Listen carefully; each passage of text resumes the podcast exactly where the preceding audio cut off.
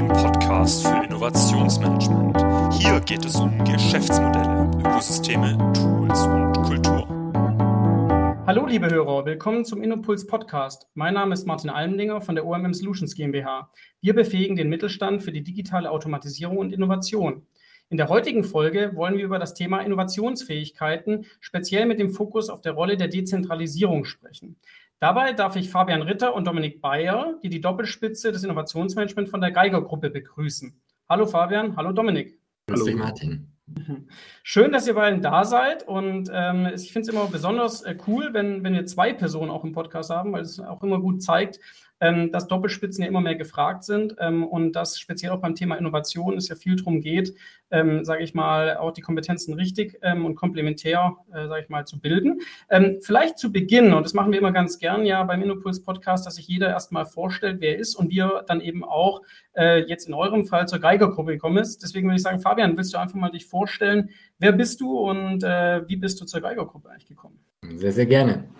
Mein Name eben Fabian Ritter, bin selbst gelernter Bauingenieur, äh, habe äh, also die klassische Ausbildung, sage ich mal, im Bau genossen und bin vor mittlerweile sechseinhalb Jahren jetzt zur Geiger Unternehmensgruppe, einem mittelständischen Bauunternehmen, das wir nachher gerne auch noch ein bisschen detaillierter vorstellen, dazugekommen.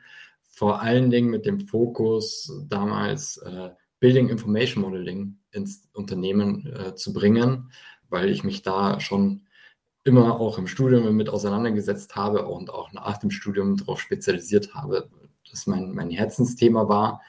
Und äh, beim Thema Building Information Modeling geht es in der Bauindustrie ja darum, Digitalisierung der Planungsausführung, Betriebs- und sogar also Rückbauprozesse, äh, also den gesamten Lebenszyklus einer Immobilie digital begleiten zu können. Und so bin ich damals äh, bei Geiger gestartet und ähm, habe das Thema auch immer noch bei, bei uns in der Abteilung, immer noch als eines der Kernthemen, sind aber über die letzten Jahre immer weiter gewachsen und können jetzt halt auch für die gesamte Unternehmensgruppe als zentraler Dienstleister im Bereich Digitalisierung im Schwerpunkt ähm, zur Verfügung stehen. Mhm. Spannend. Das heißt, du bist äh, schon eine ganze Weile dann damit bei der, bei der Geilco. Wie, wie viele Jahre sind es dann jetzt schon inzwischen? Ja, sechseinhalb. Sechseinhalb Jahre dann schon, okay, ja, spannend. Ähm, Dominik, du bist äh, noch nicht sechs Jahre bei der, bei der äh, Geilgruppe, aber hast auch schon einiges an Erfahrung. Willst du dich auch mal kurz vorstellen? Sehr gerne. Mein Hintergrund ist, ich bin Wirtschaftsingenieur und habe den Großteil meines Berufslebens in der Metallindustrie verbracht. Äh, komme also gar nicht aus dem Bau, äh, im Gegensatz zum Fabian. Ähm, und ich habe in Werkstoffwissenschaften promoviert, weil äh, ich in der Metallindustrie auch äh, im entwicklungsnahen Bereich tätig war. Und ich mir gedacht habe, ha, wenn du da Entwicklung machst, dann musst du dich auch im Material auskennen. Ja, das war damals meine Motivation. Und ich habe glaube ich, viele ganz verschiedene Facetten von, von Innovation und Entwicklung erlebt und gesehen und äh, war auch kurz mal selbstständig mit einem, mit einem kleinen Startup mhm. und ähm, genau, darf jetzt seit Januar hier genau das ganze Thema Innovation mit begleiten. Super. Äh, erstmal herzlichen Dank. Ich glaube, da waren schon viele Informationen drin und jetzt ist natürlich immer die spannende Frage, wer ist eigentlich die, die Geiger-Gruppe? Ne? Und ich glaube, das wäre für unsere Hörer auch nochmal wichtig, weil ich glaube, die Bauindustrie ist wahrscheinlich jedem im Allgemeinen bekannt, aber wer da so die einzelnen Akteure sind, nicht.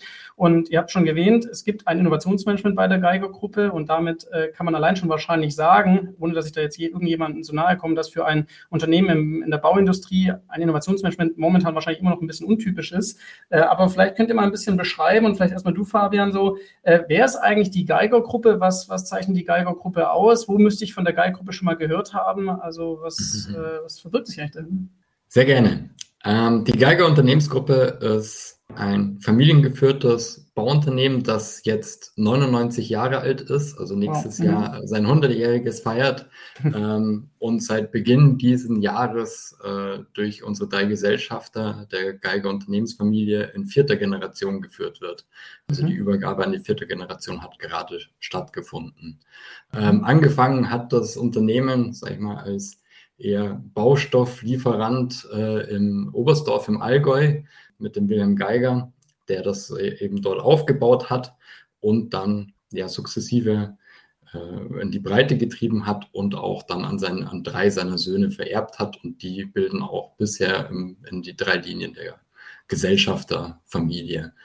Mhm in die Breite gewachsen ist es äh, wirklich auch, äh, sage ich mal, mittlerweile äh, sehr. Ja, also wir können wirklich mittlerweile als Unternehmen die gesamte Wertschöpfungskette im Baubereich eigentlich abbilden. Mhm. Das heißt, wir sind nicht mehr nur ein Baustofflieferant, äh, Produzent, sondern haben auch die Themen der Logistik, Hochbau, Tiefbau, also das, was man so als klassisches Bauunternehmen wahrscheinlich auf den Baustellen kennt, ähm, die, die dort mit Kräne Gebäude errichten, ähm, ein Schlüsselfertigbau, die als Generalunternehmer tätig sind, Projektentwicklung bis hin aber auch Umweltrecycling, Kanalsanierung, Bauwerkssanierung und Entsorgung, Rückbau bis hin wirklich wieder zum Ende der, des Lebenszyklus der Immobilie, alles bei uns in der Unternehmensgruppe mittlerweile sind. Ja, mittlerweile dreieinhalbtausend Mitarbeiter stark mhm. äh, unterwegs im süddeutschen Raum.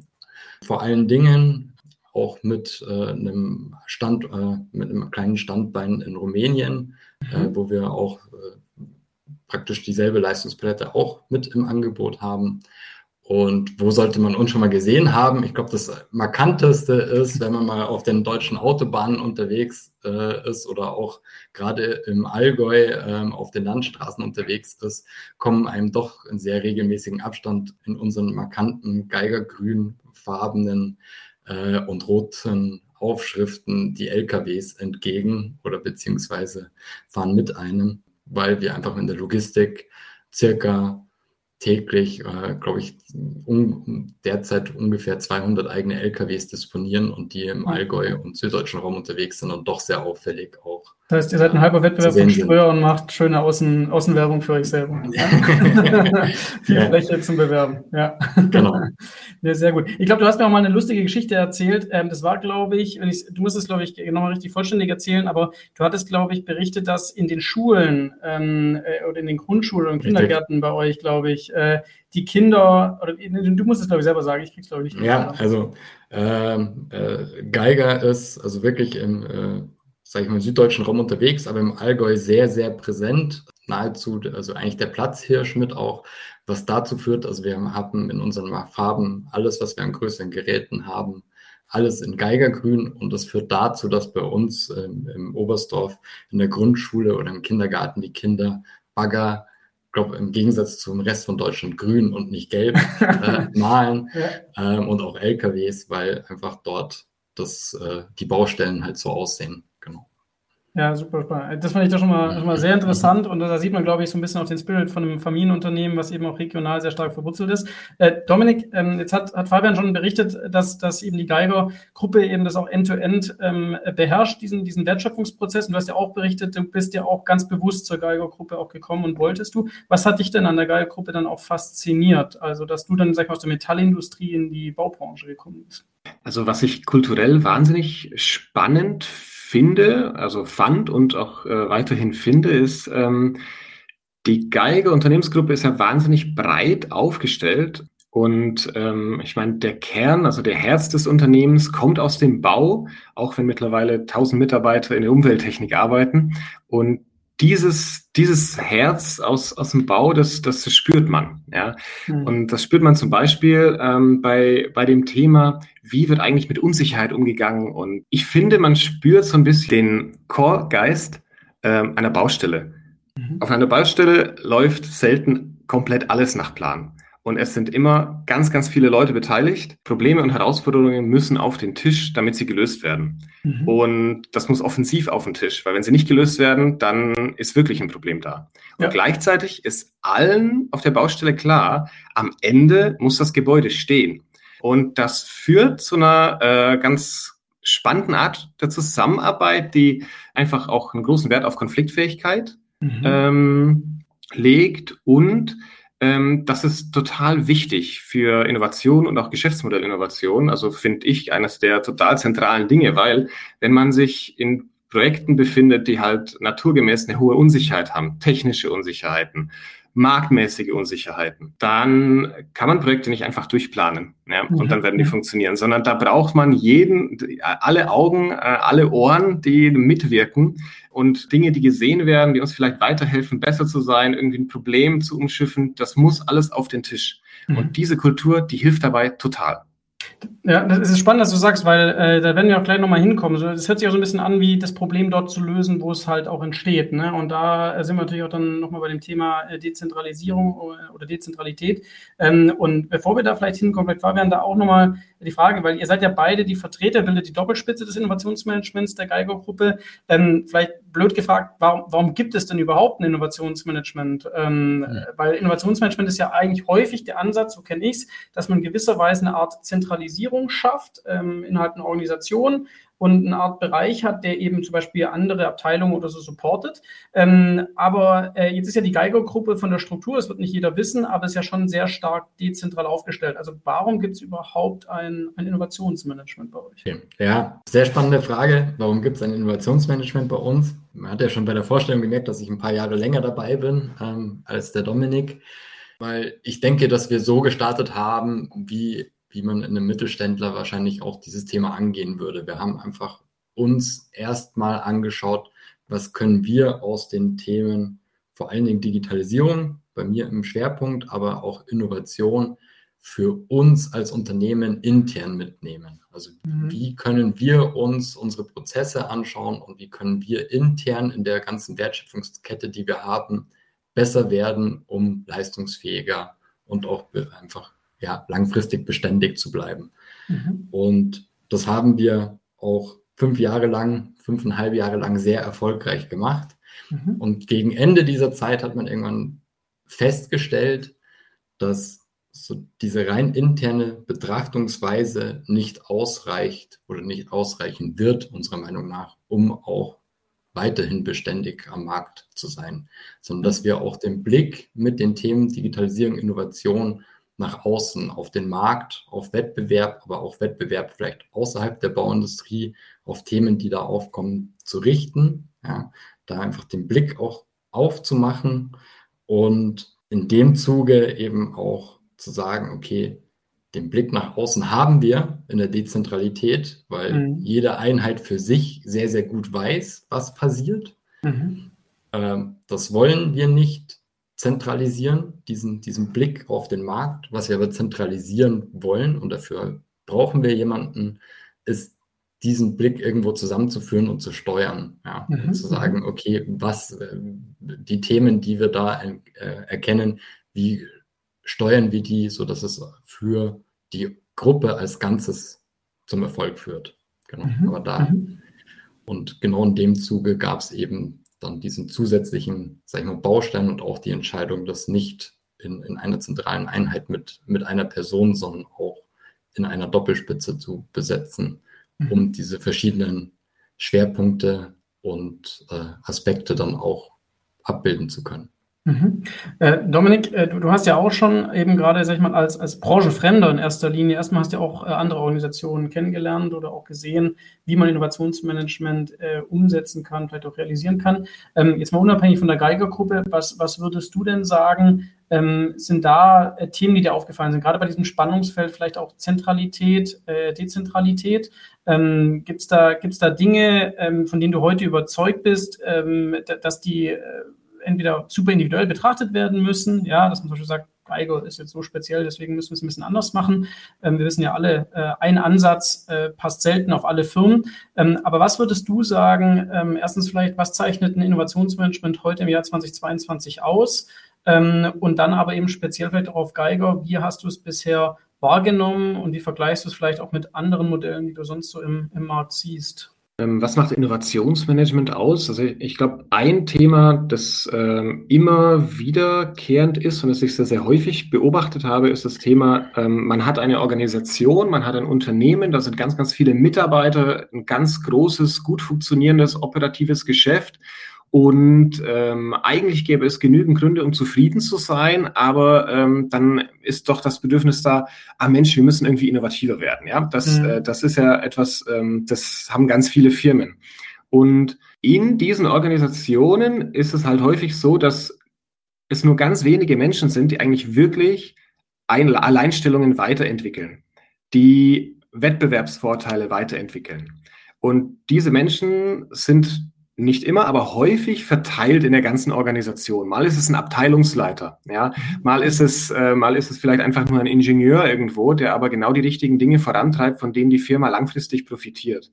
Und die große Frage ist immer, wie kommen genau diese Leute an die Sachen, die sie brauchen, um die Firma weiterzuentwickeln?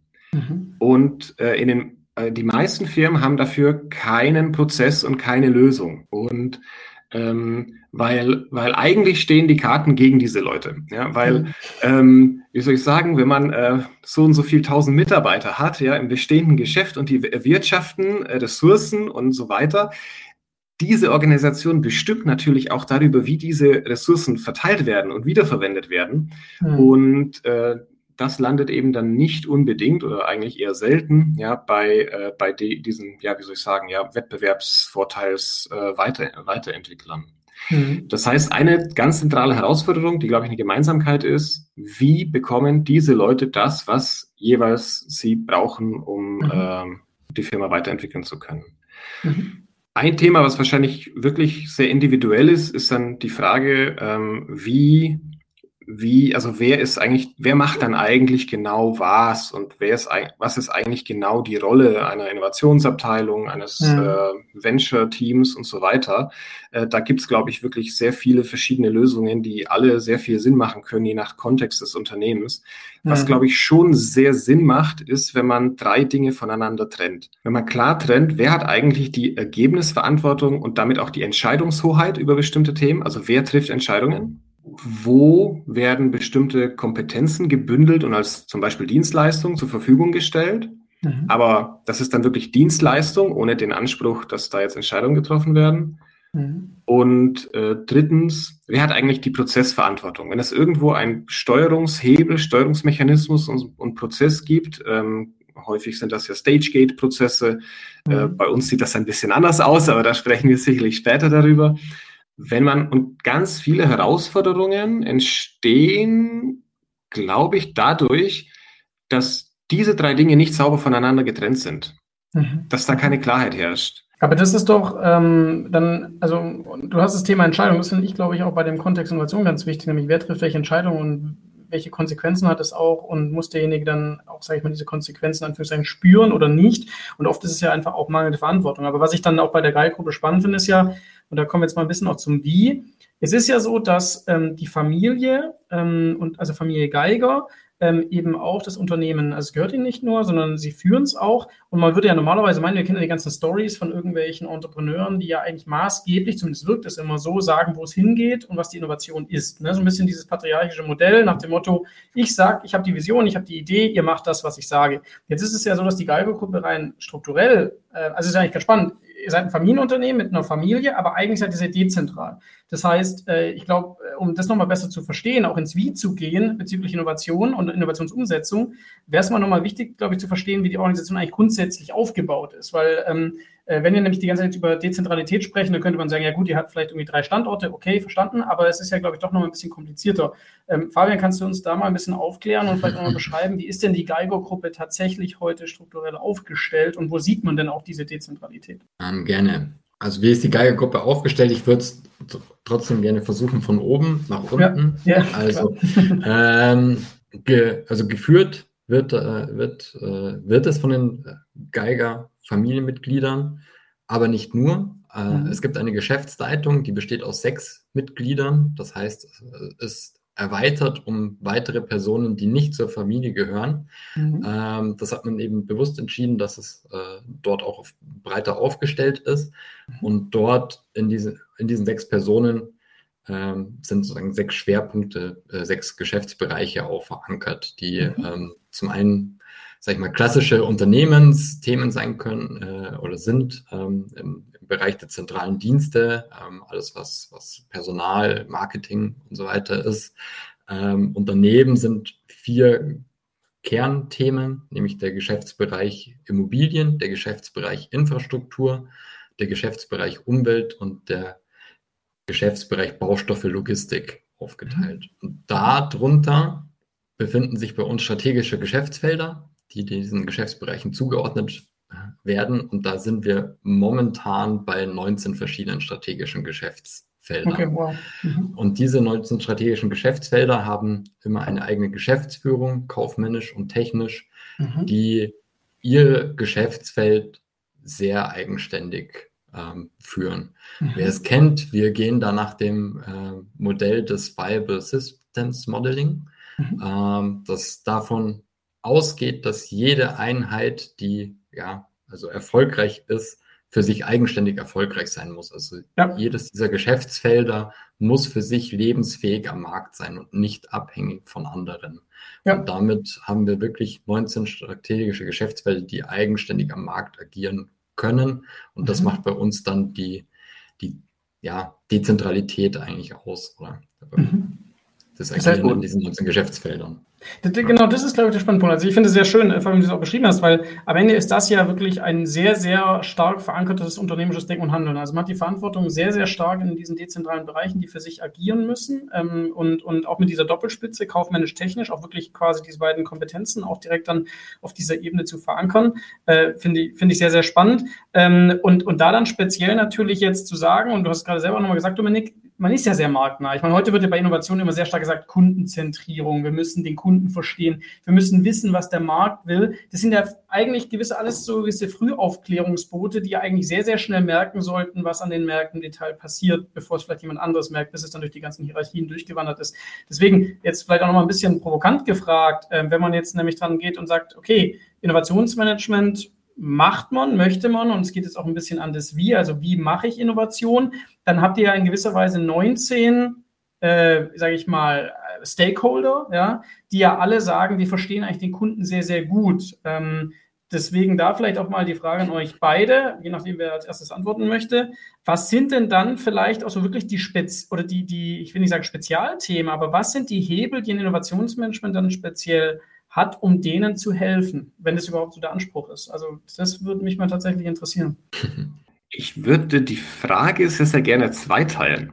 Ähm, mhm. und zwar, äh, und zwar, wenn schauen wir uns erstmal die, den Teil an, äh, den man quasi als in Form einer Dienstleistung erbringen kann, und dann schauen mhm. wir uns vielleicht den Teil an, wo es eher Prozessverantwortung braucht. Ja. Ähm, ja.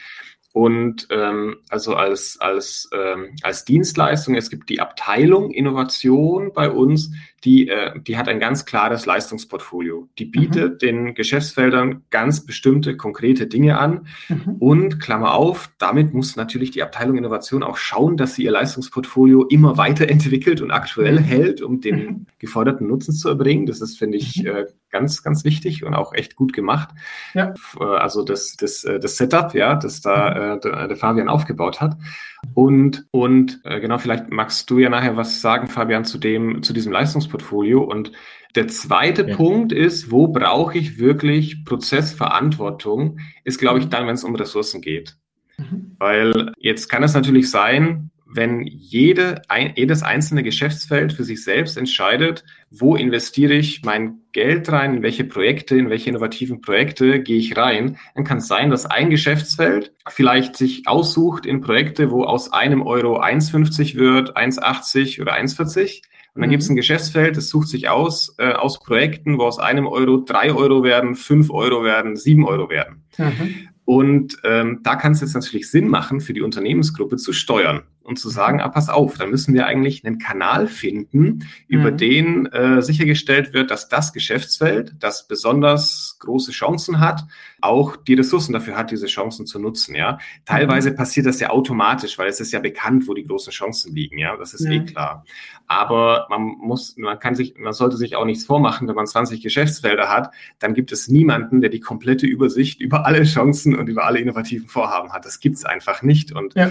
äh, dafür haben wir wir mm, ja so einen, äh, ja, ein Innovationsbudget quasi eingerichtet, bei dem wir sagen, ähm, also jedes Projekt, das bestimmte Kriterien erfüllt und eine bestimmte technische Unsicherheit hat oder marktbezogene mhm. Unsicherheit und die in Richtung der Gruppenstrategie geht, ja. solche Projekte sollen bevorzugten Zugang zu Ressourcen haben und die Möglichkeit haben, dieses Innovationsbudget der Gruppe zu nutzen und einen Teil der Aufwände darüber äh, ja mhm. quasi finanziert zu bekommen. Damit lohnt sich dann auch, ja, Innovationen, lohnt es sich, gerade in chancenreichen Feldern mehr auszugeben. Klammer mhm. auf, diese Förderung der Gruppe beträgt nie 100 Prozent. Mhm. Ist ja klar, sonst kriegen wir ein Moral Hazard, Hazard ja, Dilemma. Ja. ja, es muss Absolut, ja immer ja. jemanden geben, der wirklich verantwortlich ist für das Ergebnis und mhm. der sich dann vielleicht freut, äh, dass, mhm. dass ein Innovationsprojekt noch, ähm, dass die Gruppe bei einem Innovationsprojekt mit beiträgt und der dann vielleicht zwei Projekte startet. Mhm. Aber, ähm, aber die Entscheidung wird dann eben von jemandem getroffen, der dann auch für das Ergebnis insgesamt verantwortlich ist. Kann ich mir das so vorstellen, dass es eigentlich quasi wie ein kleiner, ein gewisses Anreizsystem, äh, dass es sagt, wir sind da, um Projekte, die vielleicht sehr oft im Tagesgeschäft nicht gemacht werden können, aus mehreren Gründen, weiß nicht, zu, zu riskant, zu komplex, äh, vielleicht auch ein bisschen zu anders, dass ihr versucht, ähm, so, so einen gewissen Anker zu sein, zu sagen, hey, wenn ihr euch aber das Thema wichtig ist, ähm, dann supporten wir das und es wird eben auch von der Gruppe supported. Also kann ich mir das so grob vorstellen. Also mhm. ich glaube auch, dass es äh, eigentlich das, was meiner Meinung nach uns sehr gut gelungen ist, von dem, wie, wie ich es jetzt wahrnehme bei uns, dass, dass wir es geschafft haben, diesen Prozess nicht als, als Bottleneck zu gestalten, mhm. sondern als, als Unterstützungsprozess. Also dass es ja. eben nicht äh, heißt, okay, Projekte, die, die in den Geschäftsfeldern, die marktnah sind, vorangetrieben werden, darum geht, äh, da in jedes reinzugehen und zu schauen, ob das jetzt sinnvoll ist oder nicht, sondern das, mhm. das sollen die schon noch selber entscheiden. Aber da, wo sie ja. es für sinnvoll erachten und vielleicht die eine oder andere Hürde sehen, dort zu unterstützen und zu befähigen, diese mhm. Hürden äh, aus dem Weg zu räumen, das mhm. ist eigentlich unsere Aufgabe, sowohl im, im Innovationsprozess als auch als Dienstleister der Abteilung Innovation. Mhm. Jetzt, jetzt, hat Dominik ja auch gerade noch angesprochen, äh, an dich Fabian, jetzt rein als Portfolio. Ne? Jetzt kennt man es ja, meine, wir wissen es selber, weil wir Innovation as a Service mhm. so auch anbieten, was es da Leistungen sind.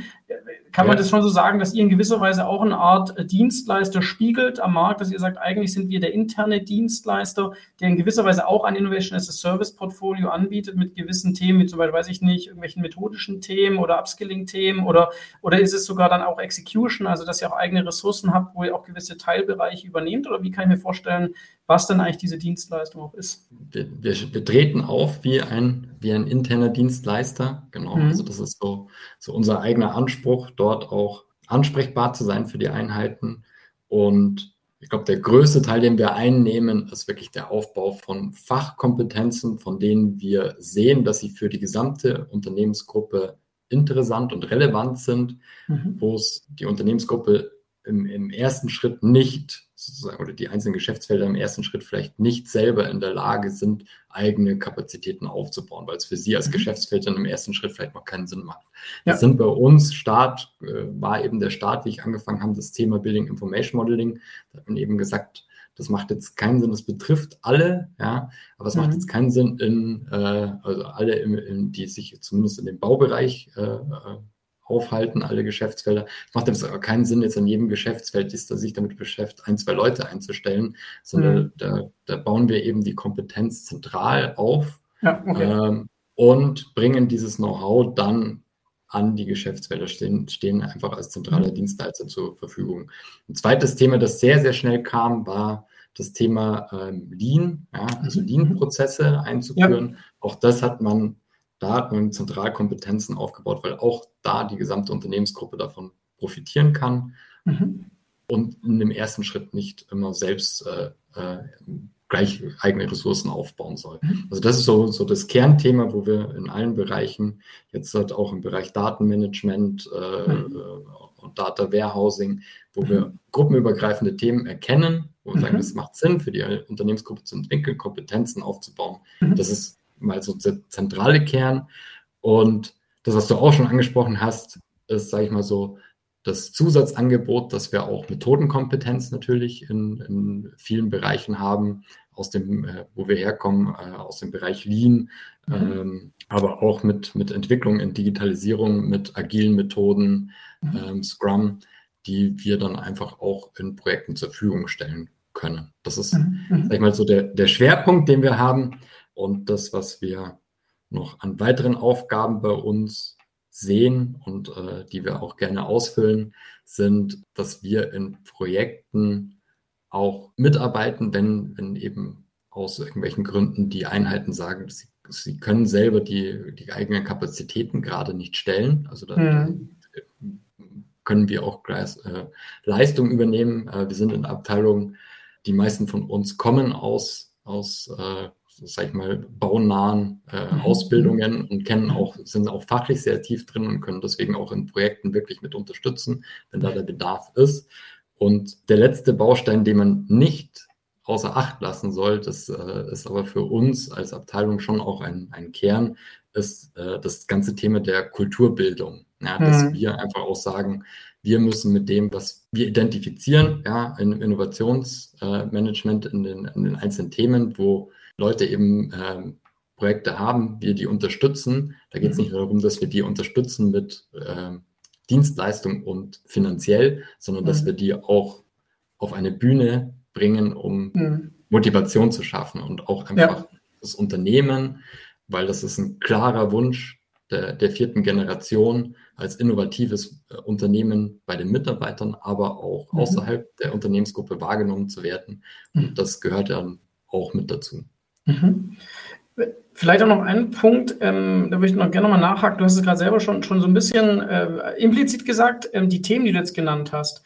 Ähm, das klingt so ein bisschen wie, äh, dass eigentlich dann eure Projekte in gewisser Weise immer auch irgendein Synergiepotenzial haben zwischen den strategischen Geschäftsfeldern. Ist es zwangsläufig immer ein Must oder kann es auch durchaus sein, dass es auch Themen gibt, die nicht unbedingt jetzt Synergien zu zwei, drei, vier äh, strategischen Geschäftsfeldern haben? Wie, wie, wie sieht das aus? Also in dem, was wir an Kompetenz zentral aufbauen, ist es ein, ein Muss, ja, mhm, weil ja. Ähm, also sonst sagen wir, okay, wenn es nur eine Einheit, eine ja, Ressource braucht, dann, dann soll es sich selber aufbauen, ja, also Absolut, ist ja. für uns äh, kein, äh, nicht Sinn und Zweck, äh, Tätigkeiten aus den Geschäftsfeldern zu zentralisieren, die sie selber sinnvoller ähm, brauchen.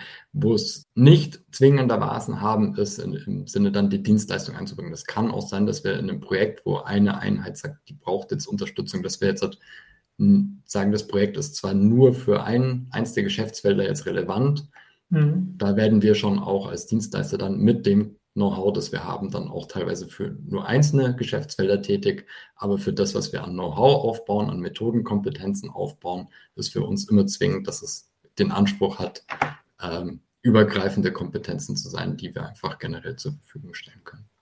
Okay. Ähm, wenn wir jetzt, äh, sage ich mal, also wie habe ich, glaube ich, dann so, so weit verstanden, wenn wir jetzt auch noch zum mhm. Abschluss so Richtung Richtung was gehen. Also ich meine, ähm, es gibt ja unterschiedliche Möglichkeiten, woran man Innovationsmanagement misst. Du hast ja gerade auch schon so ein paar Sachen gesagt, was so auch der, der Wunsch ist der, der Gruppe, was man auch erfüllen soll. Ähm, was würdet ihr denn sagen? Ihr seid ja auch, auch mittendrin, sage ich mal, weiter optimieren und aufbauen ähm, und auch diese Leistung zu erbringen.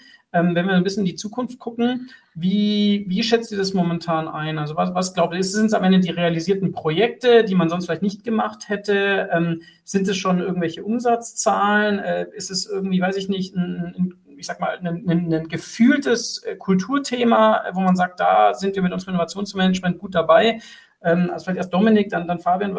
Was, was sind denn dann so vielleicht auch die, die, die Mess, nicht Messzahlen, aber vielleicht irgendwas, woran ihr schon oder euer Impact schon irgendwo in irgendeiner Form gemessen wird? Gut, ein, ein positiver Nebeneffekt äh, dessen, wenn, ähm, wenn, wenn, wenn, wenn sage ich mal, ähm, äh, ein Teil der Innovationsaktivitäten, die man macht, äh, ganz klar als Dienstleistung, als interne Dienstleistung ähm, ja benannt ist, äh, den Erfolg kann man ja sehr leicht messen, ja wird mhm. diese interne Dienstleistung in Anspruch genommen ja. äh, oder nicht, ja, und in welchem Maße und wo entsteht noch ein zusätzlicher Bedarf und wo weniger. Also das, äh, das, das sieht man und ich glaube, man sieht auch daran, dass die Abteilung Stück für Stück ähm, gewachsen ist, ja. Ähm, sieht man auch, dass das, äh, dass das bisher, bisher ganz gut gelaufen ist. Und ja, dann gibt es auch ganz viele, glaube ich, nicht so richtig messbare Dinge, ähm, die aber auch wichtig sind. Also eine Sache steht für die Zukunft fest. Die vierte Generation hat ihre Vision erst kürzlich publiziert. Mhm. Diese Vision lautet, wir sind das attraktivste Unternehmen für Menschen, die ihre Welt nachhaltig gestalten. Mhm. Da steckt jetzt wahnsinnig viel drin. Mhm. Und was hervorsticht, finde ich, ist Unternehmen. Ja, also da ganz klarer Fokus auf Unternehmertum, Gestalten, also Fokus auf Aktivität. Wir, mhm. mhm. äh, bei uns ist Eigeninitiative ein, ein, ein Wert und äh, Nachhaltigkeit. Mhm. Und Nachhaltigkeit hat verschiedene Dimensionen. Ja, mhm. ähm, Nachhaltigkeit trägt immer dazu bei, dass, äh, dass das Unternehmen langfristig äh, eigenständig erfolgreich sein kann. Und das trifft ja auch den Kern dieses Familien, des Familienunternehmens. Mhm. Und eigentlich ist es total spannend, dass, ähm, dass Geiger, glaube ich, eine sehr, sehr wandlungsfähige Firma ist. Also wenn man sich allein nur anschaut, wie viele Geschäftsfelder in den letzten 10, 15 Jahren dazugekommen sind, weiterentwickelt worden sind, äh, was für eine Dynamik da, äh, da, da ist, ja, dann, mhm. dann spürt man richtig Wandlungsfähigkeit. Wenn man aber einen Mitarbeiter fragen würde, ja, wie innovativ ist der Geiger? Ich weiß nicht, was der Mitarbeiter dann antworten würde, ja, also, mhm. ähm, und äh, das liegt auch teilweise einfach daran, dass ähm, dass wir so viele Geschäftsfelder sind, dass mhm. Mitarbeiter aus einem Geschäftsfeld überhaupt gar nicht mitbekommen, das was für ja, genau. abgefahrene was, was so alles macht. Ja, ja. In, in dem anderen Geschäftsfeld ähm, los sind, ja. Mhm. Und ähm, manch und aus diesem, aus diesem Grund da ein Bewusstsein dafür zu schaffen und zu zeigen, Geiger ist heute schon innovativ, das gehört zu unserem Selbstverständnis. Mhm. Auch dafür, da zahlt ein Teil unserer Aktivitäten ein, ja, zum Beispiel mhm. mit Videos, wir stellen wirklich den Menschen in den Mittelpunkt, der, äh, der eine bestimmte Innovation im Bereich äh, vorangetrieben hat. Genau, aber ob man das jetzt genau messen kann, hm, schwierig. Mhm. Also das heißt, du, wenn ich so ein bisschen interpretiere, allein, dass sich eben immer wieder neue strategische Geschäftsfelder äh, bilden, ist eigentlich schon ein Zeichen dafür, dass man eigentlich doch grundsätzlich erstmal schon vom Spirit her und von der Kultur sehr innovativ ist. Und ihr seid eigentlich dann die Einheit, die, sage ich mal, nochmal auf dem Layer drauf in gewisser Weise optimiert oder noch mehr Potenzial rausholt, oder? Ähm, äh, weil also ein bisschen die Brücke halt dann bildet zwischen den einzelnen dezentralen Bereichen, damit die sich nicht komplett entkoppeln in irgendeiner Form. Ja? Oder also ich meine, Fabian, äh, auch das Thema, das, das Thema Wahrnehmung angesprochen und das, was, was Dominik sagt, glaube ich, extrem wichtig, dass überhaupt dann auch noch die einzelnen dezentralen Bereiche noch mitbekommen, dass es ja in Anführungszeichen noch dieselbe Firma ist, die da rechts auch noch was Innovatives tut. Ne? Also das muss ja auch irgendjemand machen, das passiert ja nicht von allein. Ähm, oder wie würdest du sagen, was sind da so die, die Ergebnisse, die ihr euch als Innovationsmanagement auch irgendwann auf die Fahne schreiben äh, wollt? Die wir uns auf die Fahne schreiben wollen. Also für uns ähm, ist auf jeden Fall, oder ich kann jetzt mal auch für, für mich sprechen, ist auf jeden Fall ein Thema, wirklich eine erkennbare Auswirkung darauf zu haben, wie sich Innovationen entwickeln. Also da, gerade in dem Dienstleistungsgedanken, dass wir sehen, okay, mit von uns aus geführt, äh, mit Themen, die wir einbringen, schaffen wir eine Veränderung des Unternehmens mhm. und helfen da eben der, den einzelnen Geschäftsfeldern in ihren einzelnen Schwerpunkten auch in der Weiterentwicklung. Und da hat der Dominik gesagt, der größte oder der einfachste nachvollziehbare ähm, Weg, das äh, zu, zu messen, ist eben, wie unsere Dienstleistung angefragt wird. Mhm. Ähm, weil darüber sehen, sehen wir ja sehr klar, ähm, wer und in welchem Maße mhm. Ähm, sich äh, halt davon profitiert, dass es uns gibt. Mhm. Ähm, das ist so für, für uns auch. Also ich glaube, es gibt halt diese zwei Standbeine, oder? Also es ist äh, sehr nah an dem, was wirklich passiert. Das ist auch schnell messbar. Das hat sicher auch ähm, Auswirkungen, sage ich mal, die wahrscheinlich in ein, zwei bis drei Jahren ähm, auch äh, ersichtlich sind, dass es einen mhm. positiven Impact hat. Das mhm. Thema Innovation hat halt immer auch ein bisschen die Herausforderung, dass manche Themen, die wir anschieben, vielleicht auch erst in fünf, sechs, sieben, zehn Jahren aufwärts mhm. ähm, einen Effekt zeigen, was, was es eigentlich gebracht hat, sich damit auseinanderzusetzen. Mhm. Ähm, und, und da sehe ich eben klar, dass wir meine, ein paar weichere Faktoren, das ist dann so, dass äh, vielleicht der eine oder andere sagt, äh, er hat im Gefühl, dass es jetzt besser läuft oder dass jetzt mehr passiert oder transparenter wird, was passiert. Oder mhm. ein, also meine Hoffnung ist ja, es hat ähm, mit dem Innovationsmanagement, dass jeder zu uns kommt und sagt, es ist deutlich einfacher geworden, Innovationen mhm. im Unternehmen äh, mhm. umzusetzen. Also mhm. da würde ich eher sagen, das ist schwer messbar, ja. Mhm. Ähm, aber wenn zumindest dass äh, wir mitbekommen, dass die Mitarbeiter uns als innovativeres, also uns als innovatives Unternehmen wahrnehmen und mhm. sagen, da mitzumachen, ist deutlich einfacher geworden, dadurch, dass mhm. es ein Innovationsmanagement gibt, ja. dann äh, glaube ich, haben wir da schon auch viel geleistet. Also einfach diese Niederschwelligkeit dann auch herzustellen und sicherzustellen. Mhm. Super. Ähm, vielleicht zum Abschluss an euch beide auch nochmal eine Frage, gerne auch nochmal individuell antworten. Ähm, du hast ja gerade selber nochmal gesagt, Fabian, so Zeithorizont fünf bis zehn Jahre und vorher hast du gesagt, was sind Themen, mit denen ihr heute oder die heute schon auf eurem Tisch liegen? Du hast gesagt BIM, äh, Lean und so weiter, Datenmanagement, Data Warehousing und so. Das sind natürlich die Gegenwartsthemen. Ähm, was seht ihr denn sonst so für, für große Themen, mit denen ihr euch beschäftigt? Also ich meine, klar, es gibt immer zwei Stoßrichtungen, immer das Thema Digitalisierung und sag mal Green Economy oder Nachhaltigkeit, wobei man Nachhaltigkeit ja auch sehr weit fassen kann. Du hast es ja vorher auch gesagt, äh, man kann ja auch Nachhaltigkeit im Sinne eines unter, unternehmerischen Handelns äh, und, und Denkens irgendwo auch verankern, ähm, aber vielleicht eher dann jetzt momentan sehr stark auch ökologisch gedacht. Ähm, Gibt es da noch andere Themen, wo ihr sagt, das ist speziell in der Bauindustrie wirklich ein Thema, was ganz viele in der breiten Wirtschaft gar nicht so auf dem Schirm haben, was aber schon ähm, einen Wandel darstellt oder, oder vielleicht auch echt ein spannendes Thema äh, sein kann. Also weiß ich, sind es irgendwelche Materialien oder, oder sonstige Themen. Ähm, Würde mich mal nochmal interessieren von euch beiden, wenn ihr in die Zukunft schaut, was, was sind denn da so, so die, die Megatrends, sage ich mal auch? Ein Thema, das uns sicher beschäftigen wird, ja, das, das zahlt auf Nachhaltigkeit ein und auf viele andere Themen, Prozesse, ist, dass wir uns als Bauindustrie sehr fragen müssen, wie wir in Zukunft eigentlich bauen und wirtschaften. Das liegt einfach mhm. daran, dass wenn man mal die Zahlen sich genau anschaut, sind wir halt für aktuell für fast die Hälfte des äh, CO2-Ausstoßes als Bauindustrie ja. verantwortlich.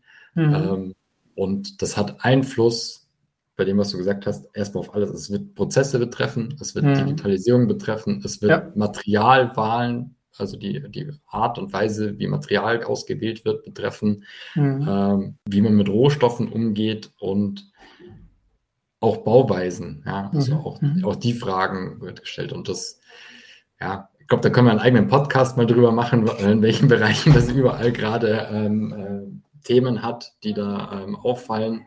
Ähm, aber das, ich glaube, das, das wird einer der großen Treiber sein für mhm. Innovationen mhm. in, in, der Bauindustrie, sich genau diese Frage zu stellen und zu, zu schauen, wie können wir das äh, in Zukunft ähm, eben da runterkommen von dieser, mhm von diesem. Man, man, hört auch schon raus, dass Digitalisierung in dem Kontext natürlich eher Mittel zum Zweck ist. Ne? Also dass eigentlich eher ja. das Nachhaltigkeitsthema eigentlich in der Bauindustrie möglicherweise viel, viel größer also in der Breite ist, als eigentlich rein Digitalisierung. ich hoffe ja, ich hoffe ja, dass Digitalisierung immer Mittel zum Zweck ist und nicht äh, äh, Zweck an sich. Ja, ja. Also, ja. Digit also, Digitalisierung ist immer ein, ein Baustein für mhm. uns äh, im, im, im Sinne der Innovation, um Innovation, äh, innovativ zu sein, aber nicht als äh, Zweck selbst. Ja, ja am Ende steht ein, ein physisches äh, Objekt ja dann auch da. Ne? Also das ist ja, genau. das ist ja so, das ist ja euer, euer Business, genau. Ja, Dominik, du vielleicht noch zum, zum Abschluss. Wie siehst du es, wenn du in die Zukunft blickst? Was sind da so die, die, die Themen, äh, wie du siehst? Kannst du noch was ergänzen in dem Sinne oder hat Fabian schon alles gesagt? Gut, ich meine, äh, ein, ein Thema, das uns sicherlich begleiten wird, ist, äh, ist, ist, äh, ist alles rund um Automatisierung. Ja, ich kann mir vorstellen, dass, dass das schon vor 20 oder 30 Jahren gesagt worden ist und mhm. auf der Baustelle springen immer noch 40 Leute herum, ja, und kein einziger Roboter. Aber was sich im Moment halt massiv ändert, sind die, sind die technischen Möglichkeiten, weil es gab ganz konkrete technische Hindernisse, die einen mhm. Einsatz von Automatisierung auf dem Bau einfach verhindert haben, ja. Allein nur dieses ganze Thema Positionierung, ja, woher weiß denn der Roboter, wo er eigentlich steht? Ja. Ähm, und die Lösungen, die sich da in den letzten paar Jahren aufgetan haben, die überwinden eigentlich diese Hindernisse. Mhm. Also äh, da wird sehr, sehr viel Bewegung geben und das wird uns äh, sicherlich auch sehr stark beschäftigen und, und, und begleiten. Und ganz nebenbei gesagt, es ist auch ein riesiges neues Feld für den Anlagenbau. Und äh, da das eigentlich eine traditionelle Stärke äh, rund um äh, ja, den deutschen Mittelstand ist, ähm, glaube ich, dass da ziemlich viele äh, Chancen schlummern, die, die da genutzt werden können. Super. Wunderbar. Ich danke euch recht herzlich für eure Zeit. Wir, wir sind am Ende und ähm, es war wirklich spannend, nochmal zu hören von wirklich einem Unternehmen, was eben äh, so stark familiär geprägt ist, aber auch so dezentral aufgebaut ist, wie man da mit Innovationen umgeht, was da auch eure eigene Rolle ist, was da auch eure Möglichkeiten sind, was da auch das Selbstverständnis ist. Und äh, von daher glaube ich, ein ganz, ganz tolles Beispiel, einfach auch, wie man im Mittelstand Innovation umsetzen kann ähm, und eben was auch zeigt, dass äh, nicht, nicht jeder Innovationsansatz ähm, äh, grundsätzlich überall greift. Äh, von daher herzlichen Dank für eure Auskünfte, für eure Offenheit und ich wünsche euch natürlich auch in der Doppelspitze ganz, ganz viel Erfolg und ich denke sicher, Fabian, du hast es gerade schon gesagt, wir können da nochmal einen eigenen Podcast machen. Ich gehe fest davon aus, dass wir in einem Jahr, wenn ihr dann auch nochmal äh, deutlich mehr äh, äh, Erfahrungen mit euren dezentralen Bereichen gemacht habt, dass wir dann auch sicher nochmal einen, einen Deep Dive machen können. Ja? Von daher herzlichen Dank euch und alles Gute. Danke. Vielen Dank. Das war Innopuls, der Podcast für Innovationsmanagement. Hier geht es um Geschäftsmodelle, Ökosysteme, Tools und Kultur.